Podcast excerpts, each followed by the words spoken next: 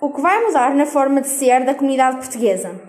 Neste momento, a forma de ser da comunidade portuguesa vai mudar, pois temos de ter muitas dificuldades económicas em termos de hospitais, ventiladores e camas. A consequência de muitas empresas, hotéis e restaurantes foi notável um grande aumento de desemprego, o que vai desencadear graves problemas económicos.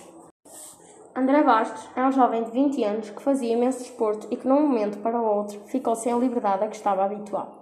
É um jovem muito aplicado a nível de estudos. Já está a tirar a licenciatura para seguir o curso de Medicina.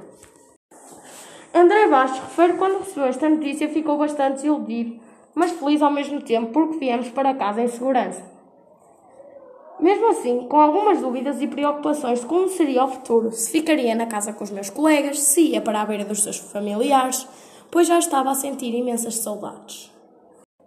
À medida do tempo, pensava que não teria havido tantas mortes, nem tantas pessoas em estado grave, mas no futuro eu achava que ia melhorar se nos preveníssemos. Mas nem tudo foi mal, também houve aspectos positivos nesta pandemia, como por exemplo, as pessoas começaram a pensar mais nos outros e não serem tão egoístas, menos gastos ao, ao nível de consumo, menos poluição no ambiente, as pessoas começaram a reciclar, houve menos jogos de carbono, pois as pessoas já não estavam na rua, investigação de uma nova vacina, adaptação das pessoas e dos serviços a uma nova realidade, como por exemplo o teletrabalho, menos tráfico de animais, mais habitats para os animais. Mas, sobretudo, houve aspectos negativos, como por exemplo, as pessoas não têm liberdade. Houve muito desemprego, houve muito gastos de eletricidade, houve imenso desperdício de máscaras e de plástico pessoas hospitalizadas e as mortes provocadas pelo Covid. O confinamento que obrigou as pessoas a ficar em casa.